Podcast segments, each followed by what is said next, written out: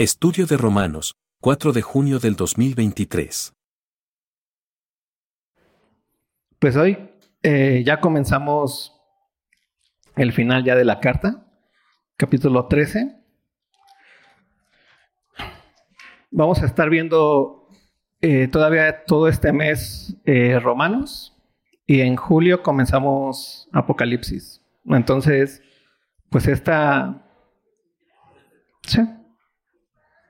Terminamos Romanos ya en estas semanas. Eh, espero terminarla unas dos semanas y hacer otras dos semanas. Sí, otras dos semanas de, de resumen completo de Romanos porque Apocalipsis básicamente requiere de muchos de los conceptos fundamentales que hemos estado viendo en Romanos para poderlo entender. Si no, vas a pensar en Apocalipsis de forma hollywoodense. Entonces vamos a, vamos a leer hoy el capítulo 13 de Romanos. Para antes de empezar, me gustaría hacerles otro examen. Nada cierto. Es importante que podamos recordar cómo empieza esta carta. Dice, porque no me avergüenzo del Evangelio, porque es que poder de Dios para salvación del judío primeramente y también a quien, a griego, a griego. Y termina diciendo esa partida, porque el justo por la fe vivirá. Una de las grandes cosas y más importantes cosas que el cristiano tiene, que Dios le ha dado, es fe. ¿no? La fe es aquello que nos va a ayudar en la vida cristiana. Pero hay que entender un poquito más acerca de lo que es la fe y cómo funciona. Creo que ya se los he dicho mucho. ¿Recuerdan qué es la fe?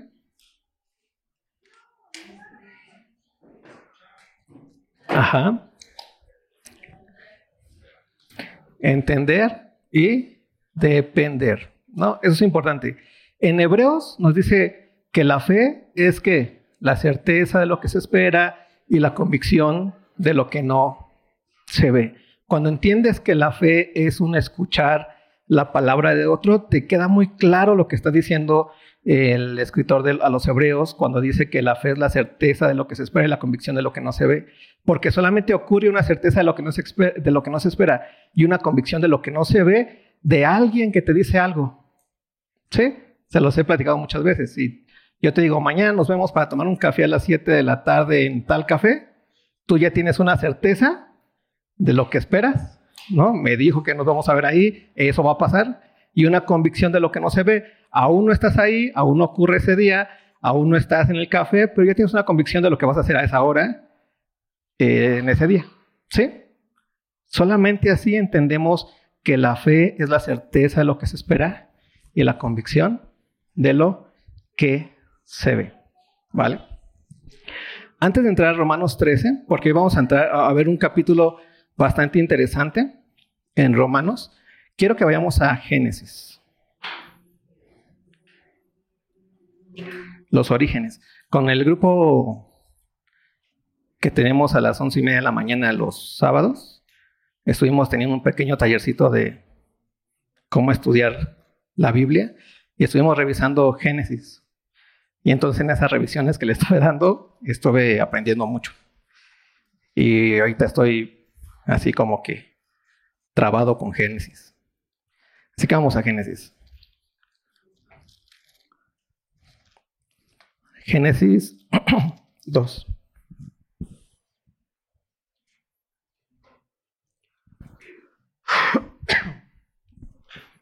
Pues vamos a orar y ya comenzamos. Señor, muchas gracias porque nos permites estar aquí. Gracias porque nos permites abrir hoy tu palabra, tener un día más de estudio, avanzar en tu en esta carta que tú nos dejaste, Señor.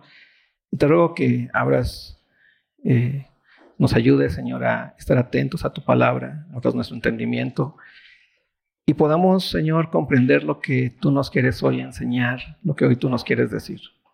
Gracias porque tú eres bueno, porque tu misericordia es para siempre y porque tú nos permites hoy como iglesia venir y estar a tus pies y escucharte y ser alimentados y nutridos de tu palabra. Gracias Dios por esto, en el nombre de tu Hijo amado. Amén. Génesis 2. Dice versículo 1. Fueron pues acabados los cielos y la tierra y todo ejército de ellos. Y acabó Dios en el día séptimo la obra que hizo y reposó el día séptimo de toda la obra que hizo. Y bendijo Dios el día séptimo y lo santificó, porque en él reposó de toda la obra que había hecho en la creación. Estos son los orígenes de los cielos y de la tierra cuando fueron creados el día que Jehová Dios hizo la tierra y los cielos, y toda planta del campo antes que fuese en la tierra, y toda hierba del campo antes que naciese, porque Jehová Dios aún no había hecho llover sobre la tierra, ni había hombre para que labrase la tierra, sino que subía de la tierra un vapor, el cual regaba toda la raíz de la tierra. Entonces Jehová Dios formó al hombre del polvo de la tierra y sopló en su nariz aliento de vida. Y fue el hombre un ser viviente. Y Jehová Dios plantó un huerto en el Edén, en Edén, al oriente, y puso allí al hombre que había formado. Y Jehová Dios hizo nacer de la tierra todo árbol delicioso a la vista y bueno para comer, también el árbol de vida en medio del huerto y el árbol de la ciencia del bien y del mal.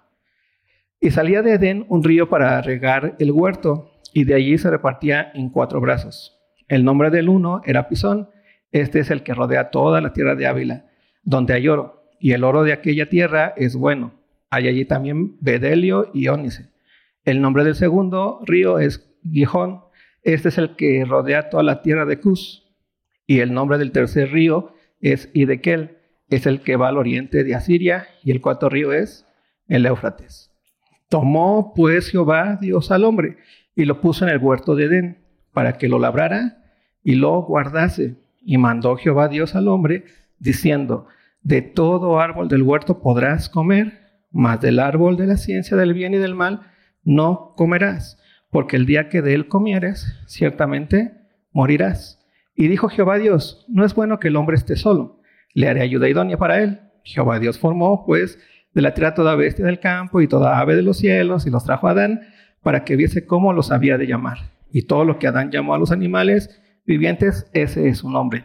Y puso a Adán nombre a toda bestia y, y ave de los cielos y a todo ganado del campo, mas para Adán no se halló ayuda idónea para él. Entonces Jehová Dios hizo caer sueño profundo sobre Adán, y mientras éste dormía, tomó una de sus costillas y cerró la carne en su lugar. Y de la costilla que Jehová Dios tomó del hombre, hizo una mujer, y la trajo al hombre. Dijo entonces Adán, esto es ahora hueso de mis huesos y carne de mi carne. Esta será llamada varona, porque del varón fue tomada. Por tanto, dejará el hombre a su padre y a su madre, y se unirá a su mujer, y será una sola carne. Y estaban ambos desnudos, Adán y su mujer, y no se avergonzaban. Capítulo 1 y capítulo 2 de Génesis nos muestra, o el sentido real de esos dos capítulos en el Génesis, es que nos muestra al Dios que hizo los cielos y la tierra. Leímos todo eso para poder recordar esta verdad importantísima, esta verdad que el ser humano se nos olvida todo el tiempo. Tenemos a un creador y no solamente un creador que hizo los cielos y la tierra, sino que también configuró en Adán y en Eva completamente, yo no soy.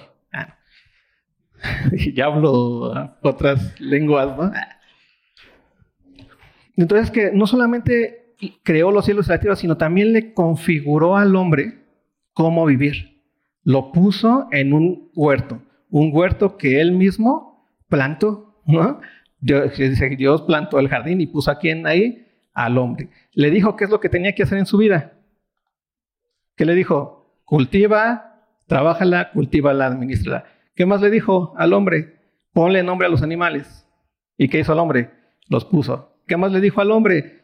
De todo árbol que tienes aquí yo te lo doy para que comas, menos de uno. ¿No? Haz lo que quieras. En pocas palabras, Dios se muestra delante del hombre como Señor y como autoridad suprema. ¿Por qué? Porque es Dios. Tú y yo somos su creación. Y aquí es donde entra otra vez el recordatorio de lo que hemos estado viendo en Romanos. ¿cuántos de aquí pensamos que sabemos más que Dios? ¿No te pasa en la cotidianidad? Pensamos que sabemos más que Él y es el problema del ser humano. Pero Dios, por el hecho de ser Dios, nos muestra a nosotros desde el principio que tenemos una autoridad. Para el ser humano la autoridad es importante, es básica, porque lo que hace la autoridad es que te permite a ti completamente tener una fe. Porque la fe viene de dónde? De escuchar a Dios, de otro. La fe que es, es una confianza, es un decir, confío plenamente en tu palabra. La confianza que tú tienes con tus hijos o con el que, no sé, piensa en la persona en la que más confías. Pues le confías tu palabra, le escuchas y dice esto y esto y le crees completamente las historias que te dice. ¿no? Eso es confiar. Eso es alguien, en el momento en el que tú confías en alguien, te estás sometiendo a qué? A su palabra, a su autoridad. Pero ¿por qué nos pasa eso? Porque tú y yo como seres humanos fuimos creados para qué? Para confiar. En este caso es para confiar en tanto que siervos de quién? Del Señor. Y se muestra a nosotros como quién? Como un Señor absoluto, como un soberano absoluto. El ser humano estaba frente a Dios prácticamente haciendo todo lo que Dios le decía que hiciera. ¿Y Dios cómo trataba al ser humano? Como, ah, es que es mi hijo y somos mejores amigos. Lo trataba como qué? Como siervo absoluto. Le decía, a ver, ponle nombre a los animales, ponte a labrar la tierra, eh, puedes comer lo que quieras, pero o sea, es una orden tras orden, mandato tras mandato, y eso le hace entender al ser humano que el ser humano es siervo por excelencia. ¿Pero por qué es siervo por excelencia? Porque ha sido creado por el Dios, el soberano, el rey de reyes, alguien que tiene autoridad absoluta. ¿Sí? Por eso el ser humano necesita autoridad. Vamos a Romanos ahora sí, Romanos 13.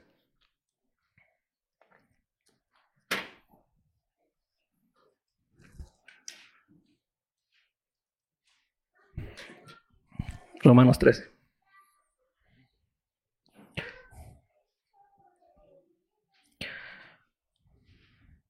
Dice, somátese toda persona a las autoridades superiores porque no hay autoridad sino de parte de Dios y las que hay por Dios han sido establecidas. Esta parte es, es difícil para el ser humano porque está tocando la, la herida, le está echando sal a la herida. Y más en nuestra época, en nuestra época en la, en la, que todos sabemos, pensamos que sabemos más que otros y en la que sabemos que nadie me puede decir nada más que yo mismo en la que todos son libres de hacer lo que quieran y vivimos en la tolerancia y cada cabeza es un mundo y todas esas cosas que nos han metido en la cabecita, nos cuesta trabajo pensar que alguien tiene autoridad sobre mí. Porque la autoridad es algo que nos alinea, que nos dice es por la izquierda, es por la derecha. ¿Cuántas veces no te has quejado porque hay leyes absurdas? ¿Una vez te has quejado? a mí me daba mucha risa. De hecho, en la semana lo platicaba con alguien y me daba mucha risa que ahora nos subimos al carro y nos ponemos el cinturón como de forma automática. ¿Sí te ha pasado?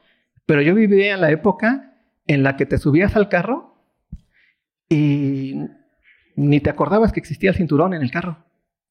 ¿Y qué hizo la autoridad? Pónganse el cinturón. Y no hacíamos caso. ¿Y qué hizo después la autoridad? pues los voy a infraccionar. Si no te pones el cinturón, te voy a infraccionar. ¿Y qué pasó? Todos nos enojamos, ¿sí o no? Pero ¿por qué? Si es mi libertad.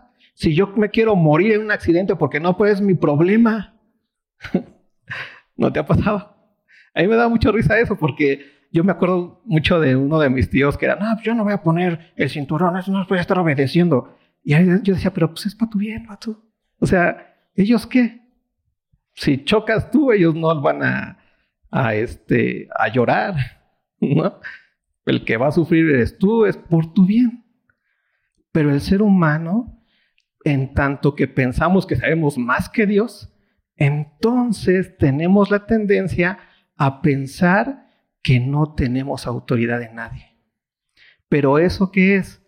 Otra vez un poquito esto de la lucha que traemos del ser humano frente a pensar que sabemos más que Dios. ¿Quién me puede decir cómo vivir? Déjame, es mi vida. ¿No te han dicho así tus hijos?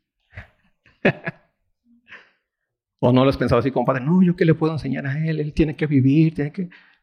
No, no fuimos configurados así. El ser humano fue configurado para estar bajo autoridad y de repente tú vas a estar en autoridad. Pero el ser humano necesita la autoridad. ¿Por qué? Porque en tanto que Dios es soberano y nos ha dictado cómo vivir, la autoridad ha sido impuesta por quién? Por Dios. La autoridad es algo completamente y, un concepto completamente divino. Necesitamos autoridad. ¿Sí? Y ahí entra la fe, pues ahí entra la fe en el sentido de que hay dos palabras, la palabra del mundo y la palabra de quién? De Dios. Y entonces tú como ser humano tienes y vas a someterte a algunas de esas dos palabras, porque eres ser humano y necesitas someterte a alguna autoridad, ya sea la del mundo o ya sea la de Dios. Pero ¿cuál es la autoridad que más vale la pena someterte? A la autoridad de Dios. ¿Por qué? Porque es la autoridad divina. Y entonces aquí estamos entrando a un punto en donde la autoridad divina nos dice que nos es bueno y que es bueno para el ser humano que te sometas también a las autoridades que han sido establecidas. Y de repente a nosotros nos cuesta mucho trabajo. Y yo soy el primero. de repente a mí se me da lo hipioso. Y digo, nah.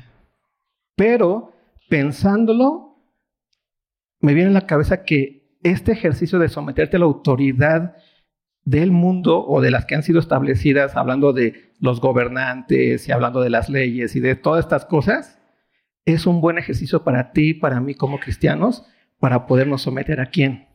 A la autoridad de Dios. Porque es un poquito lo que Juan explica. Si tú dices que amas a Dios, pero odias a tu hermano, ¿qué dice Juan? Eres mentiroso. Porque ¿cómo puedes amar a Dios a quien no has visto, no, no has visto, si odias a tu hermano a quien sí has visto?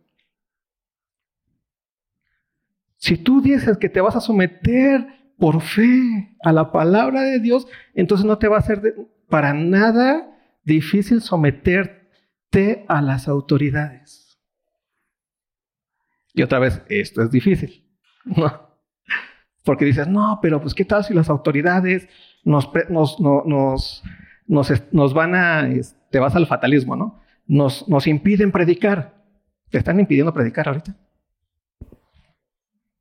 No, cuando ocurra, pues ya hablaremos como pasó en Hechos 4, ¿no? Que Pedro y Juan estaban ahí frente a las autoridades y estos les dicen, ya les prohibimos que hablen. Y después ellos van y oran con los hermanos y oran y dicen, Señor, pues ¿a quién le vamos a hacer caso? ¿A ti, al Rey de Reyes o a ellos?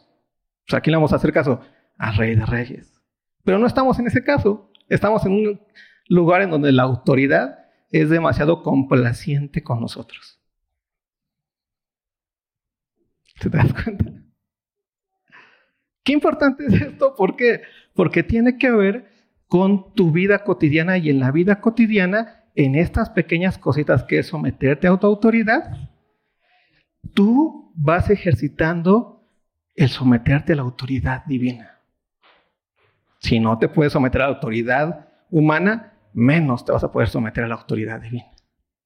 Ese es el principio de todo esto. Pero ¿por qué es bueno someternos a la autoridad divina? Porque eso nos hace sacarnos, salirnos de ese, de, ese embrollo en que nos hemos metido de pensar que sabemos más que Dios. Porque todo comienza pensando que sabemos más que la autoridad. Sí, es difícil este tema, pero es lo que sigue diciendo Pablo. Sométase toda persona a las autoridades superiores. Porque no hay autoridad sino de parte de Dios, y las que hay por Dios han sido establecidas. De modo que quien se opone a la autoridad, a lo establecido por Dios, resiste. Y los que resisten acarrean condenación para sí mismos. Y aquí se encuentra otro punto esencial con respecto al resistirte. Resistirte, para resistirte a, una autoridad en este mundo, te, te hace tener como un callo, ¿no? Que te va a ser más sencillo resistirte a la autoridad divina. O sea, y, no sé si lo están sintiendo, pero, pero Pablo está tocando ese callito, lo está limando. Y sentimos como de repente nos está diciendo cosas que para nosotros es así como que, oh, pero ¿por qué me tengo que someter a la, al AMLO si me cae mal? Ese no sirve para nada. ¿Para qué me tengo que someter al, a los semáforos? ¿Para qué tengo que pagar mi boleto de Metrobús? Eso es contra el mundo, no sé, y es otra vez, necesitamos, hermanos, comprender que esto es un ejercicio cotidiano de someterte a la autoridad de este mundo como algo que te ayuda a someterte a la autoridad divina. ¿Para qué sirve la autoridad para nosotros? Pues es esencial. El ser humano no puede funcionar sin autoridad. ¿O te has imaginado un, una sociedad sin autoridad, sin leyes, sin reglas? ¿Crees que es posible? O, te crees esa idea del mundo feliz de los bebés, ¿no? Si tan solo los niños gobernaran el mundo. Si han escuchado esa canción, entonces, ay, sí, qué bonito, sí, que los niños porque son buenos. la bomba atómica ahí. ¿Por qué? Porque necesitamos autoridad. Ajá.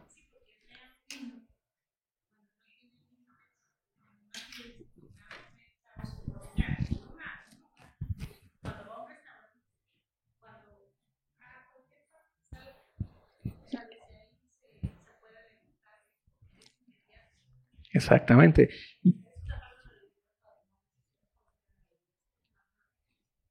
Y entonces ese es el punto. O sea, necesitamos autoridad, es una realidad, aunque hoy en día digas, no, no, no, mientras menos te metas con el niño, menos lo traumas. No es cierto. Necesitan qué? Autoridad. Y tú también necesitas autoridad. Por eso están los gobernantes. Y el gobernante también está bajo autoridad, que es la autoridad de quién? De Dios. Y tú como cristiano estás bajo la autoridad de quién? De Cristo. ¿Y Cristo qué te está diciendo? Sométete a las autoridades. Pero es que si son malas, si son malas, ya veremos qué pasa. Pero ahorita son malas. ¿Te es malo ponerte el cinturón de seguridad? Hay que someternos. Porque el sometimiento es algo esencial para el cristiano. Porque cristiano viene por fe y la fe es someterte a la palabra de quién? De Dios. ¿Sí? ¿Te acuerdas? Los que han estado viniendo, bueno, los que vinieron a matrimonios, hicimos la escalerita de, de la autoridad, ¿no? Y dijimos que el Padre es la autoridad de quién? De Cristo, ¿no? Y entonces por eso Cristo es la gloria de quién? Del Padre y Cristo muestra, hace visible lo invisible del Padre. Después vimos que la autoridad del esposo, ¿quién es? ¿La esposa? No, es quién? Cristo. ¿Por qué? Porque el esposo, el varón, es la gloria de quién? De Cristo. Y el varón hace visible lo invisible de quién? De Cristo. Cristo no lo ves aquí, pero en el matrimonio el varón muestra quién es Cristo. ¿Sí? Y la mujer está bajo la autoridad de quién? Del esposo. Y las mujeres. Está bajo la autoridad del esposo. ¿Por qué? Porque la esposa es la gloria de quién? Del esposo. Y la esposa hace visible lo invisible de quién? De su esposo. Y al final, si, si, el, si en tanto que Cristo se sometió al Padre, que fue real, murió en la cruz y resucitó, ¿no? Se ha sometido y el esposo se somete a Cristo y la esposa se somete al esposo, entonces ¿quién va a hacer visible la gloria de, de Dios? Pues la mujer. La mujer es ese lugar hermoso que Dios preparó para hacer visible todas sus virtudes. Pero todo eso es bajo la, seguir la autoridad que hay. Por eso a la, a la mujer se le dice, sométete a quién? A tu esposo. Al esposo no se le puede decir, sométete a tu esposa porque se rompe la cadenita. Pero se le dice al esposo, sométete a quién? A Cristo. Y entonces cuando la esposa somete a un esposo que está sometido a Cristo, pues le va re bien. ¿Qué? Y se desesperan a veces.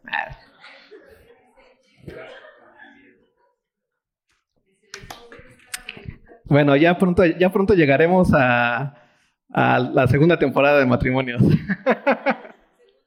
Al segundo round, jóvenes. Pero, las, pero la autoridad otra vez es importantísima. El someterte como cristiano es importantísimo. Si lo vemos esto de sometimiento en la iglesia, es la mejor forma para que este cuerpo, que es uno, lo que hemos estado viendo en las clases pasadas, es lo más hermoso para que camine. ¿Por qué? Porque imagínate a la mano que diga, no, yo no me someto al pie. Yo no me someto al pie. Y el pie diga, nah, yo no me someto al ojo. Y el ojo diga, nah, yo no me someto al corazón. Y el corazón diga, nah, yo no me someto a los pulmones. Y los pulmones digan, nah, yo no me someto al aire. Y así todos en la negación y la rebeldía absoluta por la lucha por su libertad, ¿no? No se dan cuenta que la autoridad que tiene de la, la mano de ser mano es buena para quién? Para el pie. Y la autoridad que tiene el pie de ser pie es buena para quién? Pues para el ojo. Y la autoridad que tiene el ojo para hacer ojo es buena para quién? Para el pie. Por eso Pablo después dice, sometaos los unos a los otros. Vean al otro como superior a ti mismo. ¿Por qué? Porque Él tiene un lugar en el cuerpo que te hace bien a ti. Por eso la autoridad es buena para nosotros. Por eso Pablo dice, si tú te has sometido a Dios, te es muy sencillo someterte a los gobernantes que han sido puestos aquí. Sométete. Ya si ves que ves en un mundo donde los gobernantes están matando a la gente, ya comienza a tratar de hacer tu revolución. Pero mientras, si no está pasando eso, vivimos en un mundo caído y hay complicaciones, hay dificultades. Pero mientras, haz lo que sí puedes hacer. Porque es un ejemplo perfecto de que tú te sometes a quién? A Dios. ¿Sí? Ve lo que sigue diciendo Pablo. Versículo 3, porque los magistrados no están para infundir temor al que hace el bien, sino a quién? Al malo. ¿Quieres pues no temer la autoridad? Haz lo bueno y tendrás alabanza de ella. Creo que es muy lógico esto, ¿no? ¿Cuántas veces te has pasado? Bueno, ¿cuántas veces has manejado sin licencia? Y ahí vas, y vas orando a Dios, ay, que no pase un poli, ¿no?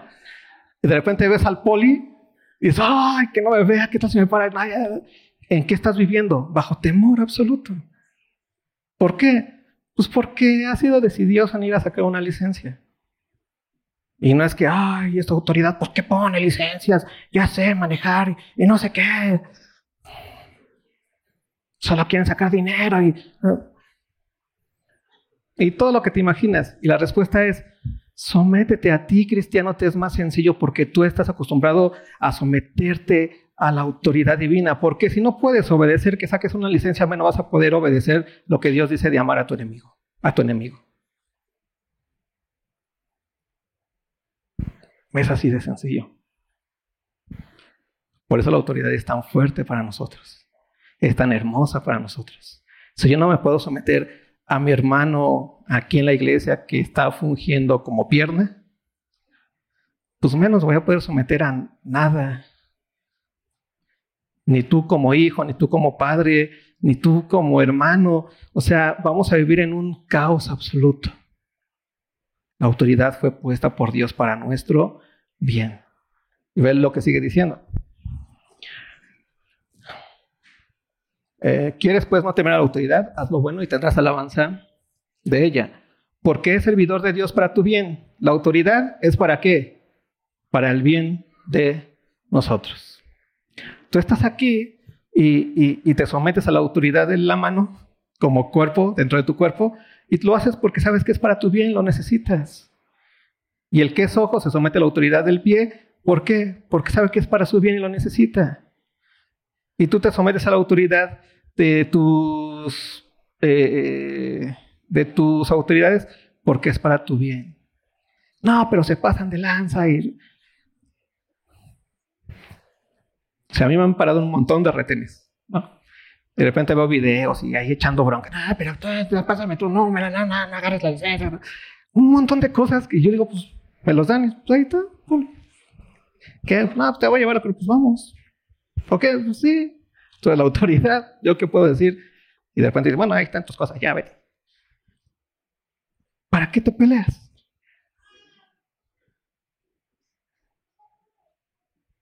¿Sí? Es importante otra vez, más para nuestra pedagogía como hijos de Dios, entender que vivimos por fe es entender que vivimos bajo autoridad. ¿Vale? ¿Estamos bien hasta ahí? ¿Alguna duda, pregunta? Y otra vez, entendiendo todo esto es entender que hoy podemos escuchar la voz de la autoridad absoluta y la autoridad absoluta es quien? Dios mismo. ¿Por qué sirvió de Dios para tu bien? Pero si haces lo malo, teme, porque no en vano lleva la espada, pues es servidor de Dios, vengador para castigar al que hace lo malo. Por lo cual es necesario estarle sujetos, no solamente por razón del castigo, sino también por causa de la conciencia. Y sí, si te pasaste el semáforo, pues paga. Cometiste una infracción y te vas a recordar que necesitas, que ya estás cruzando los niveles de autoridad que están aquí. Y si ya estás cruzando los niveles de autoridad que están aquí, te va a ser bien fácil cruzar los niveles de autoridad divinos que no ves. Que no te, o sea, cuando tú te equivocas y mientes o robas o eres infiel, no te cae un rayo, Así como te cae la infracción si te pasas el semáforo. Y si no temes a la infracción de aquí, menos a, allá que aún no te ha caído el rayo. ¿Sí? Por eso es bueno para nosotros como cristianos. Entre más tomemos con, con toda su realidad la autoridad de este mundo, vamos a ser más sensibles a la autoridad divina. ¿Sí? Y ve lo que sigue diciendo por lo cual es necesario estarle sujetos, no solamente por razón del castigo, sino también por causa de la conciencia, pues por esto pagáis también los tributos, porque son servidores de Dios que atienden continuamente a esto mismo. Pagad a todos lo que debéis, al que tributo, tributo, al que impuesto, impuesto, al que respeto, respeto, al que honra, honra. Y me gusta mucho esto porque lo pone bajo el título de deudor. Debes que honra, debes tributo, debes respeto. Y cuando tú te pones así y te manejas así en la sociedad, mirando al otro como superior a ti, en realidad lo vas a tener en bien. Sabes que es un ser humano al cual tienes que respetar. ¿Y qué haces? Le pagas qué? Respeto. Le pagas dignidad. Se me pasó, pues ya te calmas un, un poquito y no le recuerdas el, 10 de mayo. le pagas respeto, le pagas honra y lo necesitamos. ¿Por qué? Porque necesitamos aprender a mirar al otro como superior a nosotros mismos. No debáis a nadie nada, sino el amaros unos a otros. Porque el que ama al prójimo ha cumplido la ley porque no adulterarás, no matarás, no hurtarás, no dirás falso testimonio, no codiciarás, y cualquier otro mandamiento en esta sentencia se resume. Amarás a tu prójimo como a ti mismo. El amor no hace mal al prójimo. Así que el cumplimiento de la ley es el amor. Y aquí se encuentra ese someterte absolutamente a la autoridad divina. ¿Y qué te está diciendo en pocas palabras? Ama a tu autoridad. No es que odio al AMLO. Dios que te está diciendo, ámalo. Es que odio al Calderón. Es tu prójimo, ya no es un servidor público, pero es tu prójimo y ¿qué puedes hacerlo? Amarlo. En lugar de poner ahí un tuit de ese borrachales, ¿no? No. Respétalo, honralo. ¿Por qué? Porque eso es la pedagogía del cristiano de la forma cotidiana que vas entendiendo que tu autoridad es Cristo Jesús. Vas aprendiendo. Y vamos a ir aprendiendo poco a poco a someternos a nuestras autoridades, porque nos estamos sometiendo a quién? A nuestra autoridad. Es importantísimo, porque lo, único que tienes que deberle a todo el mundo es que amor. Ámalo, porque en eso cumples tú la ley. Así que en AMLO, ámalo. Al Calderón, ámalo. Al Bad Bunny, también. No sé quién es ese, pero eso ya es mucho. porque si tú no puedes amar a esos que no conoces, ¿no? A estos que sí conoces y que sí te escupen en la cara, menos los vas a poder amar. Menos vas a poder amar a estos que sí, a los que sí los hueles y huelen feo. A los que sí tienes al lado y te caen y sientes como el hígado se te revienta.